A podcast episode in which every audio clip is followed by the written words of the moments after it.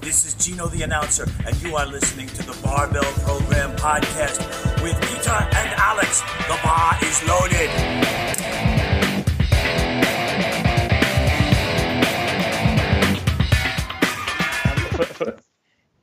Um, first of all, thank you very much to be on our podcast because that's really an an, kind of an honor for us to talk to you because I think the last uh, kind of two months I was just talking about with Peter about m- biomechanics even more than we did the last 10 years. So i mean we were talking we are talking a lot about biomechanics of all the the, the major lifts but um, i think it's the whole thing changed to another level the last two or three months. And Yeah. that's very cool. And so, thank you very much for being on our podcast. Yeah, so My could you please be so kind and give us a short introduction on what you do? Uh, yeah, so um, I own a company called Kinetic Advantage Consulting, and how it was developed was I went to school for many, many years to get my doctorate in human kinetics, and then um, there was no jobs available for teaching positions at the university. So I decided, well, I'm gonna start making some supplemental income while I'm doing my postdoctoral fellowship, which is like a, a training time after you get your PhD that you kind of have to pay your dues while until a university will hire you. And then I realized that I actually enjoyed it a lot more.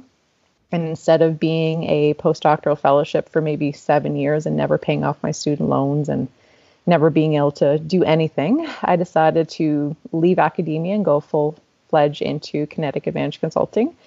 Um, and it was something that stemmed because during my PhD, I I learned so many things about movement biomechanics and compensation strategies, and then I realized there's all these my friends, my training partners, um, because I did powerlift from 2007 to 2014ish before I retired, and then I realized oh like people actually care about what I know, and the more I started with my company, the more I realized there was this big lack of knowledge in the area and that's where i kind of fit in and it's taken off since then and it's been amazing working with clients from all over the world um, from my my little home here in calgary oh uh, I, I forgot you are from calgary yeah calgary Ah, okay P- peter and i Yeah. have been there 2018 so that's cool yeah yeah, Yeah. for for worlds For Yeah. Yeah, I was- yeah. i Yeah. was there watching Oh, I, if I'm not doing any, um, because I used to go to powerlifting meets and I'd record all the attempts and then offer assessments to the lifters. Um, but that competition, it was just too much for me to do that. But I still go to them so I can just sit and watch because I find the more I watch lifters, the the better I get at what I do. And Mhm. every powerlifting meet I watch, I kind of had like an epiphany in my head, and that helps me with everything else. we some we probably walked beside each other, but we didn't know it. Uh, probably. Yeah. but, but you know, uh, m- m- uh, Mike just cutted my hair completely off in those days. So m- m- m- there was some kind of thing going on, and he said to me, "I have to to cut my hair completely." And So you I had your head shaved like Mike did Completely, yeah. It looks crazy, and I, and and Peter was just beating me all the time. So there was a Mike who just cut my hair off and, and shaving my head, and then Peter were beating me all day long. Com- completely not true. It was your first meet with your most successful attempts at the lowest total. yeah, Because you were Lowest total injured. ever. Yeah. yeah, that was that was the when I met Mike and did um, a voice or voiceover. I did a um, a podcast with him. That was the first Mm, okay. time I met Mike. Yeah. Um, I just want to say sorry for Peter. His his T-shirt doesn't say weak. It's weak things break. That's very important. Uh, okay. weak dot. That's more for everyone else watching than me. I bet. We, Yeah, it's it's it's it's funny because uh, a lot of my athletes are working now with you, or at least it's an assessment with you. Your Okay. your assessments are great in the in the gym in Austria. Mhm. okay, so you, you've listened to them. Yeah, yeah. Uh, actually, you you worked with uh, Martina. Uh, Yep. Yeah, and another client of mine. Tina? So um, there's a lot of a lot of glute work involved now in the gym. yeah, yeah. It's um. Hi. hi. How are you? How are you? I'm good. How are you? Doing good, thank you. you guys aren't wanting to kill each other yet? No. No, no, no. We're we're actually pretty used to spending most of our time together, you know, in the gym or in home. So it's the usual stuff. but when I when I don't want to see her just looking straight, so she, she's like. I'm very like short. This, so. okay, me too. Don't worry, I understand. great to see you. Have a great podcast. Great to see you. Thank you. Oh yeah, as Peter um as Peter already said, this is a, like I mean, the glutes in the gym are becoming a big of a thing, you know. yeah. everybody just on. In I used to be a high school teacher, and back in the days, everybody wanted to train biceps and glutes, and the whole thing just started over again in the gym now. But I think you, you, you gave the kickstart, so the kick-ass start, let's put it like that, to train the glutes again, and that, that's a kind of kind of really cool thing because um we we have some kind of powerlifting club training there going on every day. So there's only the members of the powerlifting club are allowed to train at a specific area there, and okay. the techniques are getting better and better and better. You know, it's just being there and watching like taking your techniques and bringing them to the people is just great you know phenomenal like then yeah. i'm then i'm achieving exactly what i set out to do because i'm an educator at heart that's why i went to school for so long and i just became so tired of all the bullshit on social media that just mm. got spread out there that I said, well, I, maybe I actually have an opportunity to do something like that. So it is, I, I love also that I get get to work with coaches because it's kind of like I'm behind the scenes and like I don't need to be front and I don't need all the credit. Um, I worked with a couple coaches now and just seeing them now take what they learned from me and start preaching it to everyone. It's like I'm I'm building my dynasty, like mm. brainwashing everyone to believe. yeah, but it, it's getting all that information that I accumulated and I thought was kind of general knowledge out there, and that's what I set out to do. So that's amazing to hear that. Thank you. You're welcome. So it's but like. I think, Alex, you got a you got a no no, but you got a question prepared that comes right fits right into that. Yeah.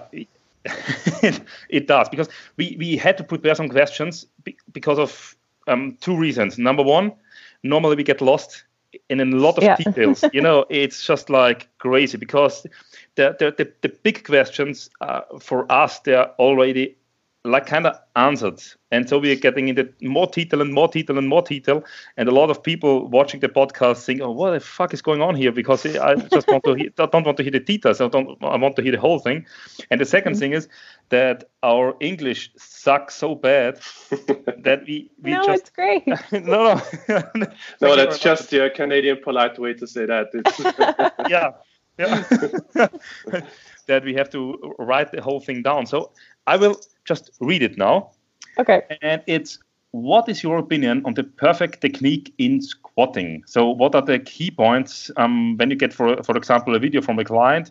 What points are you looking at, and are there points that are the same despite different squatting styles? Let's put, let's put it like that. So there are there are different squatting styles because of anthropo- uh, anthropometry. Anthropometric. Thank you very yeah. much. Yeah, you're good. even in, in, in German, it's a hard word, but in, in English, it's even, even tougher to say that. Um, there are different squatting styles, but is there some kind of um, technique points that are the same with every squat? So I'll start it off by this way. I'm talking about a little bit of research on the area. So my master's is on squat biomechanics, and then um, I kind of had to sell out a little bit and do geriatric rehab. But I, I applied everything I learned about the squat to the sit to stand task, and a lot of the squat research wasn't available at the time. So I actually had to supplement um, my lit review with sit to stand, so standing from a chair. Very, really similar movement. And I go back to it still quite a bit with working with powerlifters and looking at the squat. And what the research has shown is that how you stand up from a chair, there's a little bit of a motor strategy to it, but it really depends on your strengths and weaknesses. So if one muscle group is working a lot harder than the other ones, um, it doesn't like to be maxed out. Okay, so the body likes to more evenly distribute loading demands and efforts. So with the sit to stand research, what they showed is that it's almost like this sum. Um, to stand up from a chair, you have your minimum joint torque requirements.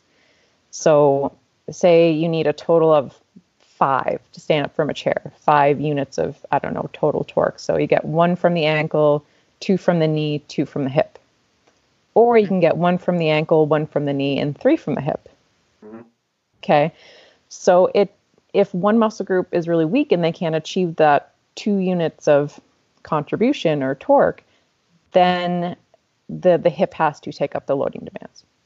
And what will happen there so that's a, a compensation, a transferring loading demands because of weaknesses like so strength, mechanical limitations. And because of that, the changes in those kinetics, which is the the forces that the muscles produce at the joints, it will result in differences in kinematics, which is the geometry, your technique. Mm-hmm. Okay, mm-hmm. so your technique is really at a really light load, you can do whatever you want to do right? You can say, oh, I'm going to stay really upright the set and it'll happen. But as you get heavier, no matter what you do, your body's going to do what's easiest. And that is why our form always breaks down as, as we get heavier. So when someone comes to me and asks what optimal technique is, I go, number one, what is the goal of the task? So for powerlifting, it's moving the most amount of weight possible. So just because your form breaks down doesn't mean you have bad technique. It's just what your body has to do to achieve that goal. Okay. So optimal technique is what's going to allow you to move the most amount of weight possible. So whenever I have a lifter who's trying to figure out if they should go wide or narrow, um, sumo or conventional, first I assess them and I determine what their their strengths and weaknesses are. So, for example, someone who has relatively weaker quads and they want to decide should I be squatting narrow high bar? It's like, well, no, okay, no, you shouldn't um, stick to what you're doing. You're taking advantage of your stronger muscle group. So going, you know, a little bit wider and pushing your hips back, doing low bar is what they're going to do. But the the next lifter, they may have relatively stronger quads, and their glutes just don't want to engage. So um, they might start using muscles that we don't want to use so much, like the hamstrings and the adductors. And then I will say, well, no, you're not at the point yet to go low bar let's you know work on that hip extensor strength before you even think about it because yes um, you can take advantage of your back more but as some of us may know if you are always just not if you're always just using your back and not using your hips um, it can cause some back injury so so so with that um, it, it's everyone is very different. Um, and I don't even look at their body structure to begin with. I look at how they move um, because I have some lifters with super long legs, um, some female lifters, and they're tall, but they actually have pretty strong quads and they're lacking in glute strength. So, yes, anthropometrics may say you need to go wider and um, like sumo or um, wider, whatever it is. But for that lifter, they're kind of like the unicorn, I guess you could say. Mm-hmm. And they need to be squatting narrower so they can take advantage of their stronger muscle group. So I don't, based on anthropometrics, even with deadlift conventional versus sumo, where you do those calculations to say, okay, this formula or this chart says I should be con- lifting conventional, I go based on how they move. And I think that that is where people aren't are they're overcomplicating technique. Mm-hmm. And it is if you see what I do is I look at a lifter and I look at how their technique changes as load is increased. So if I see this compensation that gets stronger and stronger and stronger as the load gets heavier and heavier and heavier, then I know where the transferring of loading demands happens. Okay, and then I say, okay, they're transferring it to this joint um, because this technique is indicative of that then I know that that is their stronger muscle group. And I say, I'll based on based on that, okay, this is yes, a good technique. And I very rarely from the beginning say you need to change your technique. I from the beginning say let's work on the weaknesses and then we can go from there on technique afterwards after we address the weaknesses. Let's get you a little bit more balance before we start messing things up. Like some lifters will be like okay um, i have adductor issues or something i have hip pain. So they find when they go narrower their hip pain will go away but then it comes back. And then they'll go narrower and then it just gets worse and worse and worse. Or i'll push my hips back more because my knee pain goes away but then it comes back and then it gets worse and worse. So it's a short term fix but i'm i'm always about the long game and i think that's um, it's people can be impatient but i think that's what's most important so i know i don't get the some people are like oh i just wanted a clear cut answer and unfortunately Ugh. it's not a clear cut answer Yeah. yeah Uh, because I, I was thinking about the, the following thing. For, as, for example, you, you mentioned the deadlift. Um, Okay, there are different, uh, kind of, let's say, two big different styles like conventional and sumo. But yeah um, when you when you compare the sport of powerlifting with, for example, the sport of high jumping, and it sounds a little bit crazy, but for example, in, in the high jump, there are different techniques over the history of the sport. For example, the first technique was just like kind of stepping over the the pole. I don't know how it's called, and now you're doing some kind of flop. And Yeah. they, they say, okay, the flop is the better technique. Everybody's doing the flop nowadays. You know, nobody nobody uh, thinks about jumping in a different style over this thing. Mhm. Um, could it be that in powerlifting, because the sport is kind of younger than high jumping, kind of, Mhm. um, that there is a better technique. For example, sumo is the best. Like let's say sumo is the best technique, and if you are not capable of doing sumo, you won't get world class. For example, if you if you're not capable of doing the flop, okay, then you can jump high, but you will not jump high as the the, the best high jumper in the world.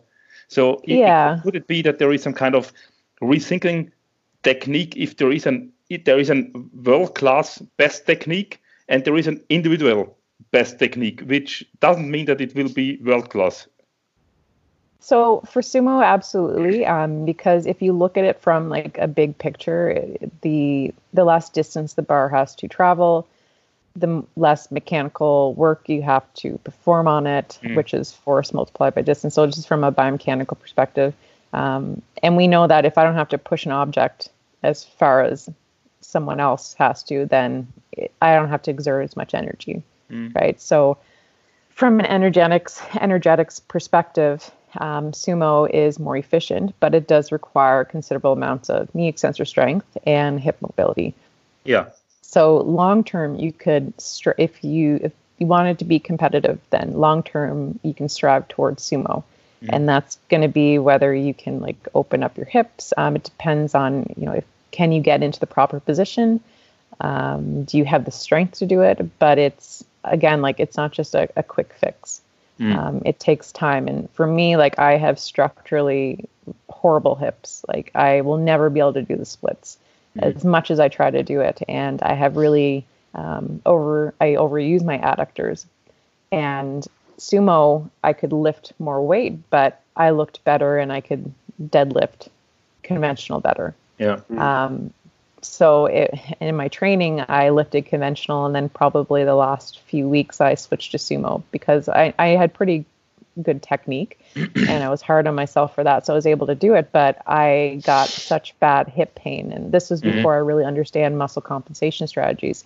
So I see a lot of sumo lift, lifters that they switch to sumo because they want that competitive advantage, but then it comes with a whole bunch of other issues, other hip issues. So it is better for the lower back because you don't have to lean forward as much.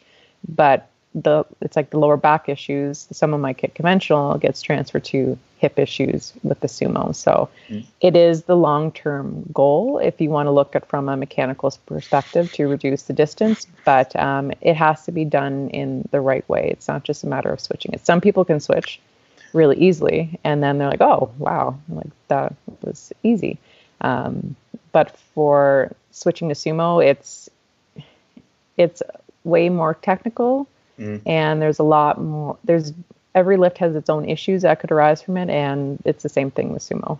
Um, if we took it to the next because we're talking squats deadlift is a lot more technical Um, but bench press, um, bench press definitely has an optimal technique. Yeah. Um, and that is that back and up bar path. So um, the more you can get that bar quickly over towards your face, the, the again, it's a shorter distance traveled than going straight up and then having to come back. Um, but also, it puts you in a really mechanically advantageous position for lockout.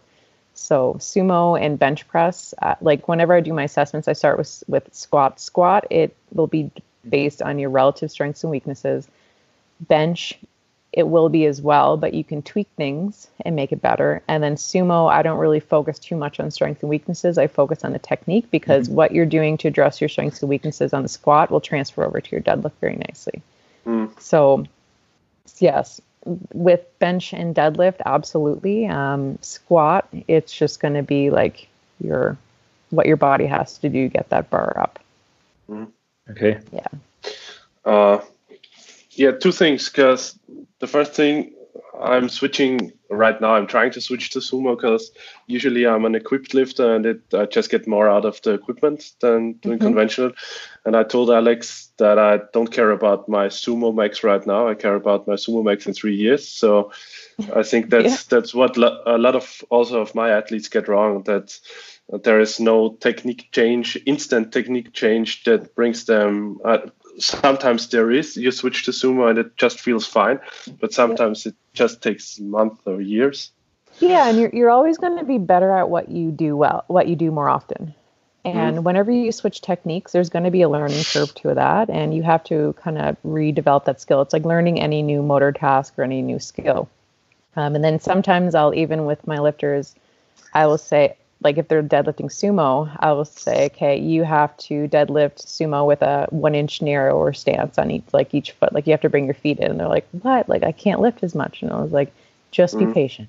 Mm-hmm. and then yeah. if they if they stick with me long enough, and then I say, okay, now um, we're getting close to competition, move your stance out more to reduce that distance. And then they can actually generate way more um, like leg drive, and they're like, holy shit, like that came out of nowhere um, so that short-term pain can equal long-term gain, mm-hmm. absolutely, mm-hmm. if if you're patient. But um, it takes a certain person to really stick with it long-term, and that's what I'm trying to get across to people. Mm. Mm-hmm. And the the second thing was you were talking about the bar path in bench pressing, and there mm-hmm. that obviously there is a perfect bar path. What's your go-to calls or coaching cues to correct the bar path? Um, so it's going to come down to strength and weaknesses again. So with the back and so there's straight up, there's back and up, so like on a nice straight line, and then there's back and then up. Um, and Greg Nuckols wrote a was probably the first one to write an awesome article on this. Um, and so that back and then up bar path, it really you can only achieve it if you have the chest strength to do it.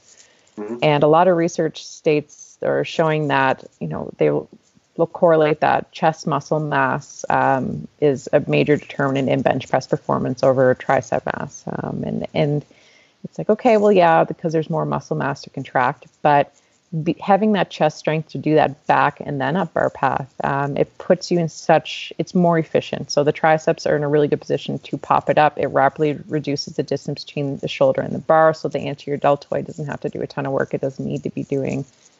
So it's it's the most optimal bar path, but you have to be strong enough off your chest to do it. Um, a lifter who like females struggle with it because we don't develop the chest strength like most males do and we'll rely more on our triceps. And especially if you do exercises like close grip, it can really reinforce the wanting to push straight up. And novice lifters, again, they don't they haven't had the time bench pressing to develop the chest strength. So again, they'll they'll they are maybe weak overall, but they will rely more on their triceps as a, a motor strategy, and then mm. that strength, the triceps will get reinforced more and more over time.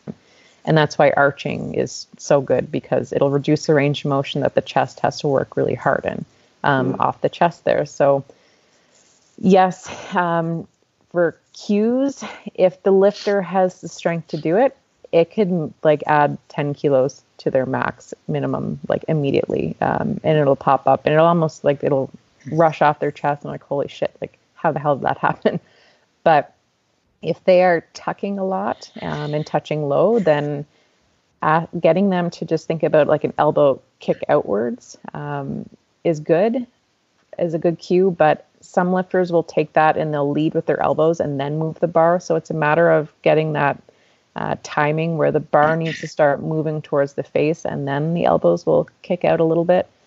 Um, some people get really stressed out and they're like, well, having your elbows flared is really, really bad for you. But um, if you do it and you, you have the proper posture and you have good shoulder health, um, then it's really not that big of big of an mm. issue. Mm. So a little bit of an elbow, you need to be able to flare the elbows a little bit if you're excessively tucking to get that back and up. Um, mm. Someone who's really balanced, they'll have the the back and then up. Someone who has really relatively stronger chest, they'll have the back and then mm-hmm. up. So it'll it's a technique switch, but if the lifter tries and tries and no matter what they do they can't get that bar path then that's um, a really huge sign that their chest just isn't strong enough you need to be doing some chest work um, to be able to, to achieve that but it's optimal but again it's going to come down to the strengths and weaknesses and identifying those could it be that um, the, the thing why you're that this this is a advantage position that you're over your you know shoulders and then press just up mm-hmm. is because that there is a for I think there's a big misconception in in one thing, and I think it's worldwide. I think this is a misconception about what an open and then closed kinetic chain is. Because normally mm-hmm. people say that bench pressing is an open kinetic chain, but actually it isn't when you press like this because you are kind of close because you can if you if you if you now just kind of flex your elbow, the bar is going up. Mm-hmm. If you flex your back, the bar is going up. If you if you even if you flex your biceps in your shoulder joint, the bar is going up. So this is a closed kinetic chain. It's not an open kinetic chain. If it's the dumbbell, if you have a dumbbell right here, it's an open kinetic chain because then if you flex your elbow, it's like this. If you flex your your pecs, it's like like this. Okay, but that's an open yeah. kinetic chain because um, the, the definition of a closed kinetic chain is no matter which muscle you are using, you you creating a um, a bar direction in the direction you like you like to have it you know yeah so and i think that the the more you get in a close kinetic chain for example during the sumo deadlift or during the bench press the better mm. it is because the more you can use every single muscle and you don't need to coordinate the muscle um, action because if you're in an open kinetic chain you have to coordinate it now i have to um, put more stress on the triceps. Now I have to put more stress on the backs. Otherwise, the, the barbell is falling on my face or on my, you know, um, hips or somewhere. But I, I always think that, as you say, there is some kind of perfect technique. And mm-hmm. I think the closer it is to a closed kinetic chain, the better it is. And yeah, that's I, why I never even back, you are there and then you can press up and then you are in the closed kinetic chain everybody is saying this is um, the barbell bench press is an open kinetic chain because you know the the distal part of your of the movement is free but it isn't it's only free in that direction and it's not free in that direction so it's yeah. also doing closed kinetic chain than everything else okay. yeah i never really thought of that so awesome um, and well, a lot of textbooks are now getting away from the term. Yes, because um, give him a treat. yeah. a lot of textbooks are actually getting away from the term open and closed kinetic chain. Um, so I was a co-contributor for the biomechanics chapter for the NSCA's personal essentials of personal training, their newest yeah. edition coming out. And they actually asked us to to stray away from that section and not talk about open and close because of some misconceptions there. But the the whole purpose of open versus closed um, i think pe- gets away from people like you said um, and you said like the most distal part of the body but your feet are pushing down on the ground and you get leg drive. There's energy transfer through the body, just like the squat. Um, your your upper shoulders, yes, are, are on the bench, and you're using that as well to drive the bar up. If you're doing,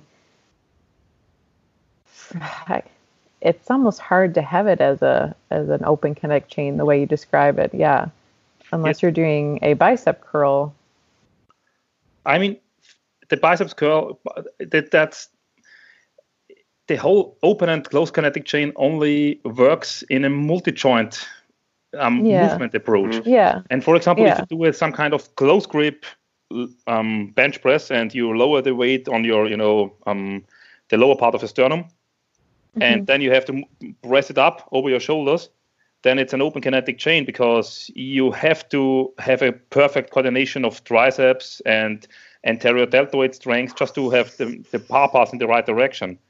But if you're Mhm. pressing like this, Yeah. there, the, there, You're there very hasn't restricted. Any, any, any, you know, um, perfect coordination because no matter what you do, the bar is going up. Yeah, and it's just it just has to go straight up. Yeah, it has to. So that's perfect Yeah. to have it like this. And if you have a, i i the only thing is that when you press like that and you have no bridge, you just need to touch your neck, you know, and that's bullshit. Yeah. But if you if you have the strongest bridge ever and you bring your chest over your shoulders, then you had you can press close kinetic chain all the way through. Okay, perhaps a little bit of you know this J movement, but uh, uh, you are really fast in this new improved, let's say, close kinetic chain, and you can do everything you want to. It will go up, and So if it doesn't go up, you're I just think of it. I think of it a little bit like um, the degrees of freedom problem. So degree, Yeah. the more, whenever you touch lower, there's more degrees of freedom. Mhm. So ways, muscle contributions, and strategies, and joint rotation combinations to get the bar up.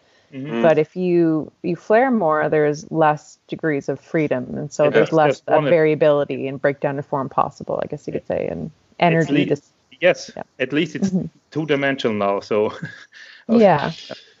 have, have you ever done an analysis of of like of a bench presser like Daiki Kodama or a very good Japanese uh, Japanese style bench presser?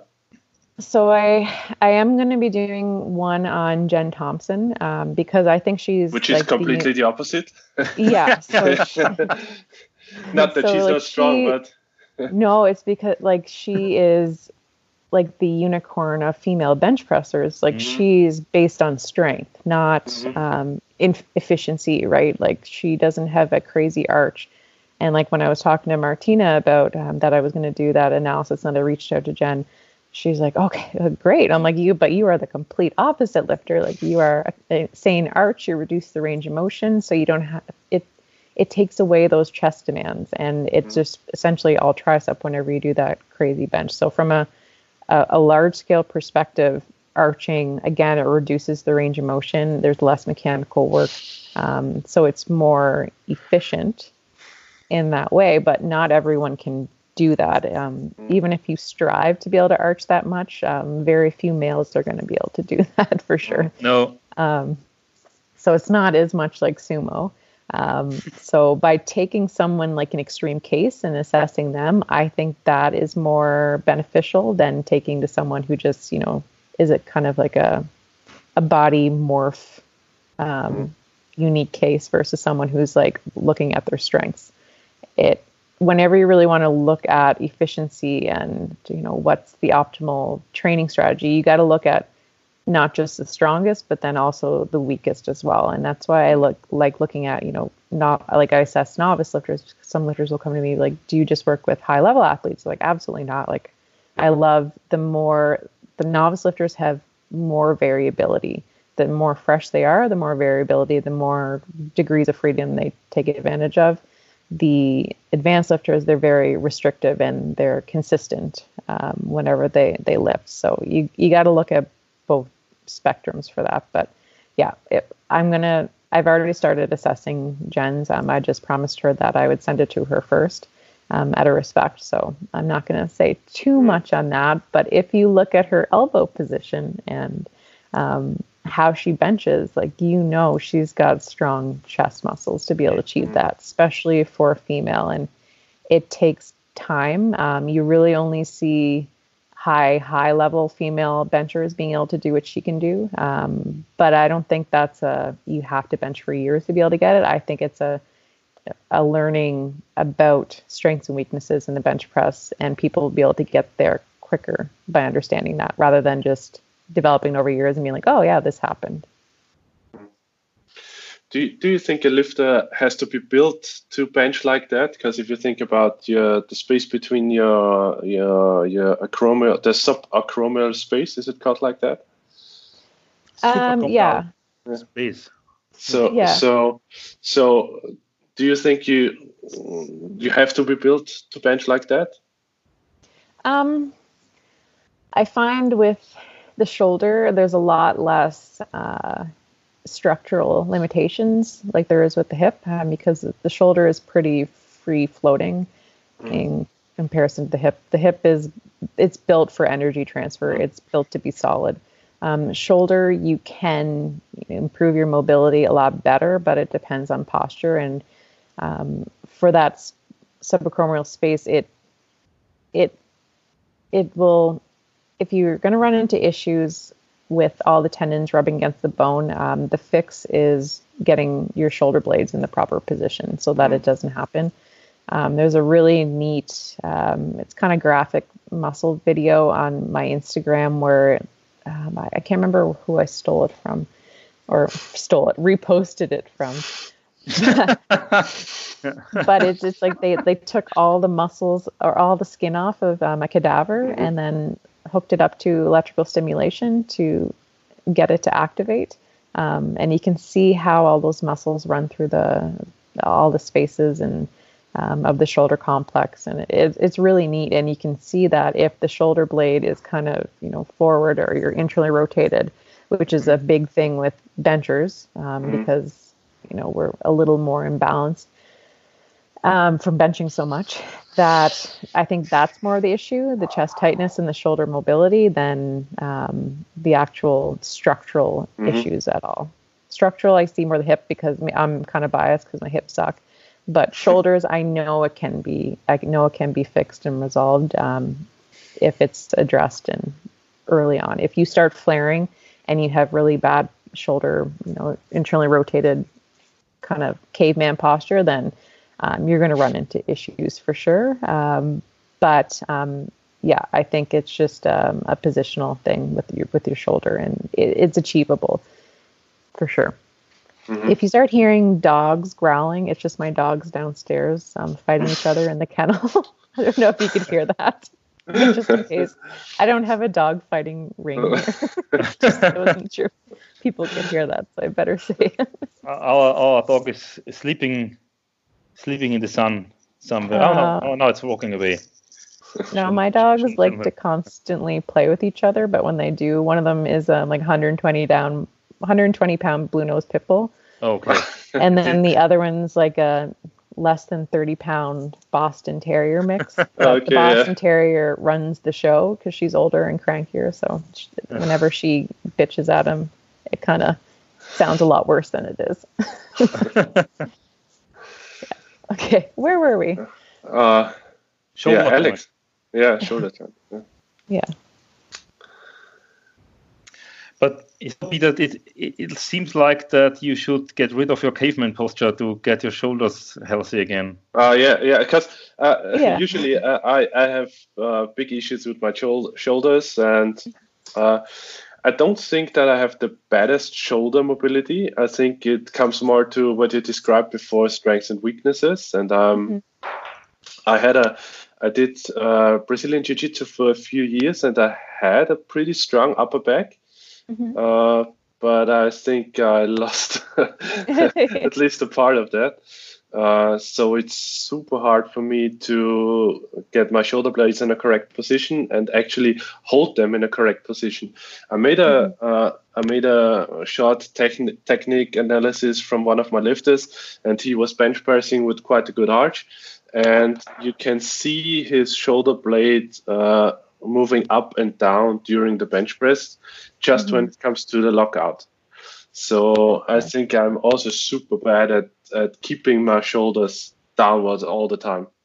Yeah, because the more there's mobility or movement in the shoulder when you're bench pressing, um, with like the shoulder blade moving around, there's going to be a lot more friction, and it's really that friction of the tendons running through those spaces that causes the shoulder issues. Um, that that chronic rubbing over time. Um, but yeah, like back strength and what I would look at in that situation is what muscles are preventing them from keeping their shoulder in the proper position. Um, sometimes it's learning how to engage their lats properly. Other lifters, it's using their lats too much. So it, it can really go back and forth there. Um, if they're shrugging too, a lot of lifters will kind of, instead of using their elbows to get the bar up, they'll kind of shrug the bar t- towards their shoulder. Um, and that just causes extra issues, overuse of the traps, and then neck issues. And yeah. So again, yes, absolutely looking at the strengths and weaknesses and yeah. That would be me. Yeah. okay. yeah. Could it be that if you, for example, in your in, some lifters have really big issues keeping the, like Peter said, keeping the shoulder blades, blades together when it mm-hmm. comes to the lockout? Can it be that because their triceps triceps are, are weak and they just want to complete the lift and they want to keep momentum on the barbell, that the mm-hmm. only option they have is to bring the shoulders forward just to keep the barbell moving and keep the kinetic energy in the barbell to try to lock it yeah. out. So, can- you meaning like to finish off like a, a dumbbell fly? You, like a, like a, okay Mhm. I don't uh, You my triceps the is too shoulder weak, blade. but I have to I have to keep my momentum going and now I protract my shoulder and could it be that the for example the triceps is weak if the in the lockout the shoulders are coming forward I mean Yeah, it sounds silly but No, absolutely. And it depends, like where the compensation happens tells you a lot. If it's in the top end of the range of motion and a compensation happens, then it's highly likely that the triceps can't do their job because they're the major contributor at lockout. And off the chest, if the compensation's happening there, then it's likely because the chest is not able to do its job. Um, and that's why we see when lifters kind of push away from them or straight up off their chest, they it's because they're like if you think about if you're doing a skull crusher and you just use your triceps, the bar is going to move away from you. Um, and that distance increasing rapidly can put strain on your anterior deltoid and your bicep tendon, um, but also flaring too much can put some strain on your bicep tendon. So it it really depends, but yeah, that that last little bit, like you do an extra kind of pec squeeze, and like you're finishing off a dumbbell fly, and that can help you get the keep the bar moving because an object in motion wants to stay in motion. And Mm.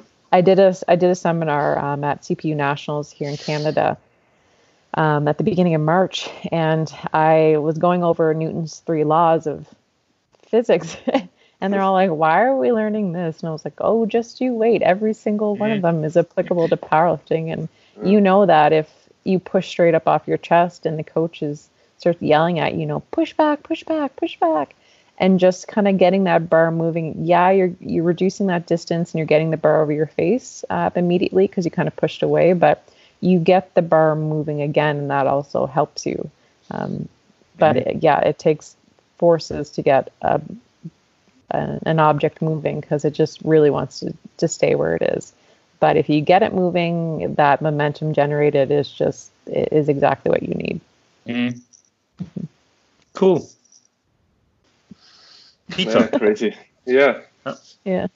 Because I never thought of that. I never thought of that because uh, I have a pretty uh, weak bench, and I think my best raw bench in gym is about 140 kilos, and my best equipped bench is 210. So I never thought of a weak triceps, but uh, actually I think it could be. with and like I competed equipped most of my powerlifting career, um, and I was really good at equipped because I had strong triceps and a weak chest, and I was able to arch like crazy. So the the gear it it helps you where it's stretched most, which is off your chest, right? Um, so lifting equipped, it just reinforced my top end strength more and more over time. Like I wish I knew then what I know now, because maybe I would have been even stronger because all I did was equipped, and then my triceps were really strong. Like I bench was like my my best lift, which is rare for a female. Um, I studied the squat because I sucked at it, and like I could I could squat 150 kilos equipped, but I could barely do 80 raw Mhm. Um, just because I was so weak in the hole. And Mhm. uh, that's why I, I was kind of selfish and I wanted to know why I sucked so much at it. And that's why I researched it. But it, it people need to realize that it's a really, it's like a sliding scale for every lift. Like for the, the bench, it's chest and then triceps. And so they're both working, but one becomes the kind of the the make it or break it muscle based mm-hmm. on the range of motion. Same with the squat. It's knee extensors, and then as you get higher and higher and higher up, the hip extensors start becoming yeah. that make it or break it muscle group. And so it's it's understanding that and looking at where the compensation happens in the range of motion. Yeah, that's a very good perspective. Yesterday, I talked, uh, Alex and I talked about we, we do a lot of seminars and and and, and we all, all have a lot of clients or athletes and he told me, and I told him too, that if he asked me about six months ago about an opinion on a movement, it was completely different to now. yeah. But I think it never it never changes or never stops like that. You know, we're doing we're oh, doing yeah. this stuff for 20 years now. I mean, and it, it, 10 years ago we said, okay, if you asked me two years ago, I would be of a complete different opinion. And nowadays you say, okay, if you asked me two months ago, it would be a complete different opinion. The whole but thing that's is changing good. Rapid, man. That's that's yeah. really good. It it shows some intellectual honesty. So the worst thing you can be is intellectually dishonest, because then you're that stubborn mule that like you, even though our our technology and our knowledge is constantly evolving and, and we're learning more and more things, and so you need to base your opinion off of the current state of knowledge. If you're always just stuck in what you said and you're just terrified of being like admitting that you were wrong back then, then that mm-hmm. is the worst thing possible. Like mm-hmm. back during my masters, I thought quads were the end all of everything, and then I was like, no, the glutes aren't as important. And now I'm like, shit. Like, I the more lifters I work with, and the more kind of pelvic bracing dysfunction I see, and I'm like, okay, like okay, I was very quad centric. I wasn't looking at the whole body and I was I was very biased because I looked at everything knee extensors. Like for my PhD research, it was all knee extensors because I was looking at geriatric populations, so older adults, and they experience a selective um, atrophying of large type 2 muscle fibers. Um, and it hits their quads more than any other muscle group. So mm. I looked at that muscle group, and then I kind of got so focused on the quads that I was a little too focused on the quads for squats as a result. Mm-hmm. And then, um, but you you have to constantly evolve. And I I've had some kind of I don't like to get into arguments on social media or anything like that with people or even academic debates um, mm-hmm. through letters to the editor at journals. But um, I know that I've I've been guilty of you know being focused on one thing when I wasn't looking at the full picture. And I, I evolved from that, and every coach should be evolved. And it's that old school mentality. There's a lot of technique issues with old school kind of powerlifting mentality. Um, I started lifting in a gym with a bunch of big guys, and they told me to lift like they did and it was a lot of grunting and just you know muscling it up a lot of farm boys. Like i grew up on a small island in sounds Canada. like a nice place to me. Sound, yeah sounds like, sounds like a place yeah on an island. it's on an island. Yes it's covered covered uh, surrounded in beaches. Um, it's beautiful and it's a lot of you know farming community and um, we're known for our potatoes PEI potatoes. Um, but it, I trained like they did. And um, if you asked me how you should be training back then when I just started my master's, um, I would tell you something totally different than by the time I finished my master's and actually learned more about biomechanics. And you, you kind of, everyone is going to go off of some sort of personal bias. You, you can't mm-hmm. avoid it, but it is your obligation as a ch- coach to minimize your personal bias as much as possible in order to be, you know, scientific about it and evolve and get better. And I'm I'm still I'm still learning things every day that um, I thought I thought I knew everything at when I was doing my master's, and then getting through my PhD, I it was a total shock to the ego.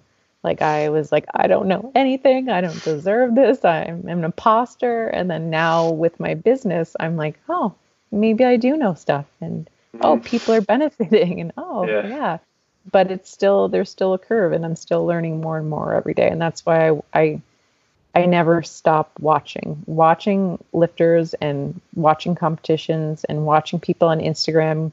You know yeah you might go down the rabbit hole watching videos but that is like the best thing you can do in terms of technique and understanding lifting. Mm-hmm. I'm I'm I'm fascinated. you know, you know it, for me, it was an.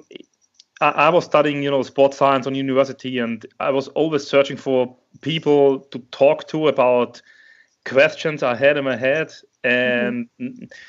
some of them didn't understand the squat, and the other didn't understand the physics, you know, and mm-hmm. it's hard to bring those things together. Um, there are so few people you can talk about the whole thing and that are understanding you at least a little bit, you know.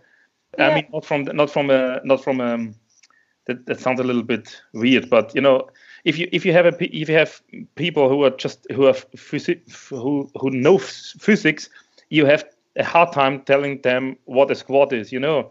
It's, and it's a different language. Completely. And, and if yeah. you have people knowing what the squad is, okay, and they don't know what momentum is, then it's hard to tell them, you know. And there's so few people you can talk to and learn from, and that's why I'm. Uh, thank you so much for having you on the podcast today. That's really that's great. My, my, my pleasure. And um, like whenever I talk about my my background, it's everyone like I was kind of all over the place. Like I did, you know, squat biomechanics, and then I did geriatric rehab, and I looked at fatigue and neurological aspects of fatigue and how that affected the movement. And then I, my postdoc, I went to neuro uh, sensory motor behavior, so how our muscle sensation affect our motor strategies. And so it, I'm a biomechanist, but I like to call myself a human performance scientist more than mm-hmm. anything. Mm-hmm. And it it didn't it did, didn't do much for me um, because I have kind of like it's it's like I'm okay at everything versus really good at one thing. Mm. So I wanted to learn about all aspects of human movement, but in terms of getting a job at a university, they're like, well, you're not highly specialized in one, mm. one area mm. because I specialized in all of human movement. That it was hard for me to get um, kind of make a place for myself in academia, but in the real world, it was better yeah. for that. And that's what I came to realize that okay, maybe I'm just not like shitty at everything, and instead should instead I've been really good at one thing. Yeah. Your knowledge would get lost in university, so you have to do it that way. You know, it's yeah. it's, it's just in the entropy of the world, then. But you know, it's it's it's better to But on the, uh, but on the other hand, it, it's a, a, big loss for all the universities because uh, I'm I'm still studying uh, sports science in Austria, and we have about I don't know maybe com- combined ten hours about good biomechanics studies. Mm-hmm. So. Do you know what's strange though? I never took one biomechanics course my entire career. I've taught it, but yeah. there was no biomechanics classes for me in my master's so i had to learn from a mechanical engineer so like yeah. i i kind of went to a bunch of yeah. different areas just and then for my phd i took kind of like a seminar but it wasn't learning about the physics of it or anything like that mm. so um, there's really not much out there and now biomechanics is kind of like everyone wants to learn it mm. and there's no learning resources mm-hmm. for them. And but, I say go study your anatomy textbook. That's kind of like mm, your yeah. first step in but understanding it. That's the cool thing. You you created your own your own profession, and that's super cool. Didn't even try to. Didn't even mean to. uh, yeah, that's that's super cool. Because if if it don't exist, you just create it. You know. if only a university will will hear you and and, and agree with you. Um, then that is that that's what I need. But no, I, I love what I do and I can hope I can continue um, with my business. Um, I still teach on the side, but if I can do, I'm my husband kind of thinks I'm a hustler. Like I, it sounds bad, but I I technically have like four different jobs and I never went on mm. maternity leave when I had my baby. I started teaching two days after she was born and like stood mm. up there and left really? in front of the classroom.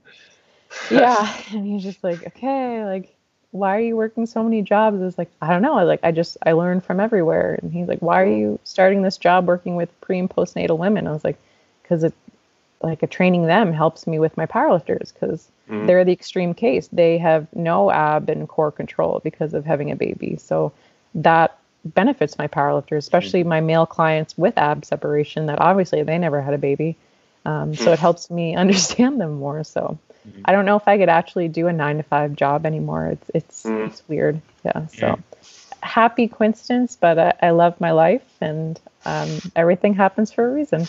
And I appreciate that you guys care. The, the, this was the the best final words ever on a podcast. So, I'm glad you guys care. yeah. so as you told before, you you I think you got to bed at five a.m. and get up at seven a.m. Yeah. Just the podcast. So uh, thank you very very much, Megan, for Thank doing you for your time. Yeah. Yeah. Uh, thanks for We having really me. I- appreciate that. really. I, I, I love doing this stuff. I, I love have people being wanting to talk shop with me, um, getting out of my, my little bubble here. So I, I appreciate you guys having me on. and we want to get you out of the bubble in real life if all the you know restriction are hopefully Yes. gonna we got rid of the restriction so we invited you to you know das German and having a great time here so that that that's for sure in our future Yes. That's super I, I absolutely, if not um, this summer, maybe soon after that. Um, I have some family over there, so I want to. I've never been overseas, so I, I need to get over there very badly. Perfect. Right. thank you very much and have a, Thank you have a great day in Canada at your at your home Thank you. bye bye Megan Bye.